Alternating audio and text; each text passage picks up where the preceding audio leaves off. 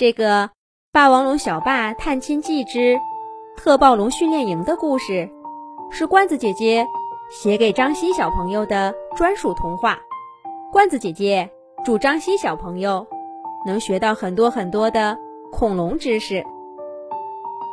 回家探亲的霸王龙小霸遇到了特暴龙集体攻击霸王龙之家的紧急情况。作为恐龙行动队队员的小霸，当然要拿起武器保护家园，跟特暴龙们战斗在一起。小霸不愧是专业选手，一上来就打倒两只特暴龙，解救了险些被伤到的伙伴们，战局瞬间扭转了。自发组织起来的霸王龙小队也受到鼓舞。越战越勇，可打着打着，小霸忽然觉得哪里不对。这些特暴龙个头都很大，而且有统一的步伐和队形，这不科学。自发组织起来的队伍应该像这些霸王龙一样，而这些特暴龙看起来。很像是受过良好训练的样子，那是谁训练的他们呢？小巴一边想着，手底下可一点都没放松，又放到两只特暴龙。特暴龙的队伍里，有一只个头最高大的，忽然发出一阵奇怪的叫声。正在打斗的特暴龙们。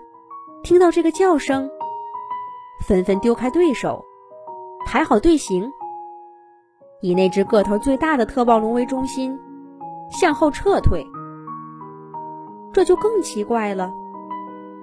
如果是溃败，应该被打得到处乱跑才对，就像小巴刚来的时候，霸王龙小队的样子。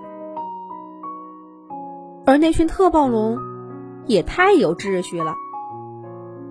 小巴隐隐感到，这背后有什么他不知道的事儿。霸王龙小队却很高兴，特暴龙被他们打退了。有几只想趁胜追击，可都被小巴拦住了。大家簇拥着小霸往村里走。这是霸王龙小队。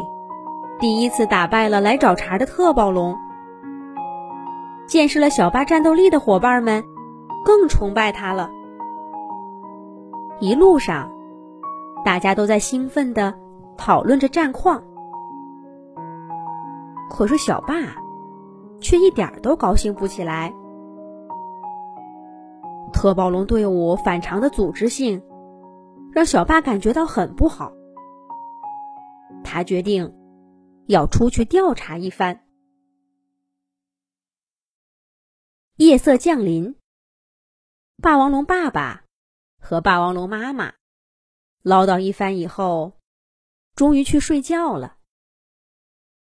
走在漆黑的乡间小路上，整个村子都睡着了，没有一只霸王龙发现小霸。小霸很快来到白天跟特暴龙打斗的地方。他拿出夜光灯，照着霸王龙撤退时留下的脚印儿，一路追过去。小巴看到这些特暴龙一直保持着良好的队形，没有人掉队，也没有人走到不属于自己的位置。这更坚定了小巴的想法。这些特暴龙是受过良好训练的。小霸跟着脚印儿，一直离开了霸王龙之家，走到空旷的森林中，又沿着森林的小路向前，终于走进一个陌生的村庄。在夜光灯微弱的光线下，小霸看到。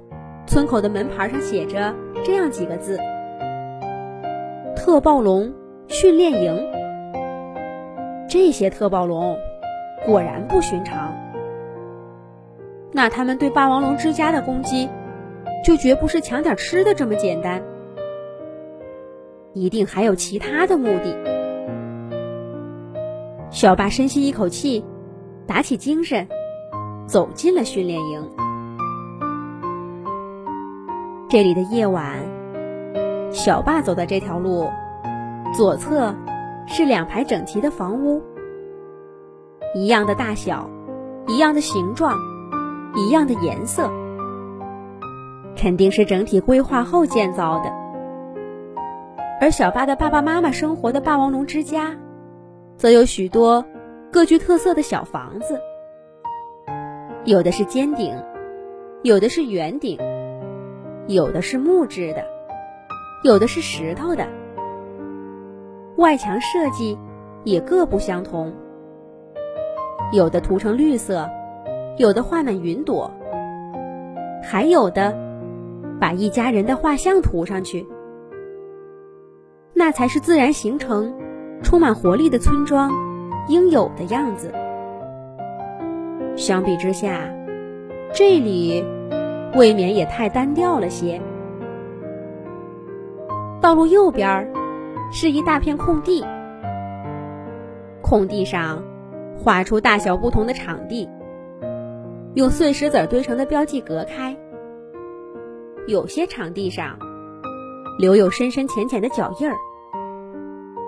小巴仔细观察一番，确定了这是在训练打斗时的队形。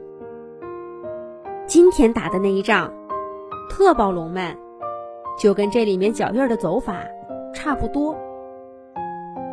看来，小巴的猜测是对的。这些特暴龙是一群经受过训练的战士。他离开训练场，继续向前走。没过多久，就看到一个大广场。六条方向不同的路出现在小巴面前，该往哪儿走呢？小霸正犹豫不决，就听见前方传来说话声。小霸飞速闪身，躲在一棵高大的蕨类植物背后。不一会儿，一小队特暴龙结伴走来。他们是谁呢？又要往哪儿走呢？下一集讲。